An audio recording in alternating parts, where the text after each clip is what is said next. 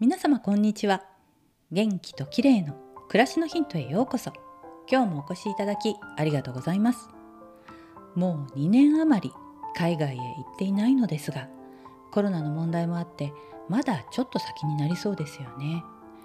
それでというわけではないですが海外からフェデックスで商品を届けてもらったところ配達までのスピードの速さに驚きました。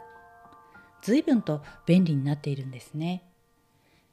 具体的にはアメリカとイギリスからそれぞれ油絵の画材を送ってもらったんです。するとアメリカからの発送は注文した日の翌々日つまり2日で我が家に到着したんです。楽天さんでのお買い物もなかなか2日では届きませんよね。一方イギリスからの荷物はフェデックスと提携している日本郵便が届けてくれてこちらは注文から5日で到着しました。アメリカからだとフェデックスのトラックが直接届けてくれて最速2日で届くんですね。ただし料金は米国からが約37ドル。イギリスからは27ドルでした。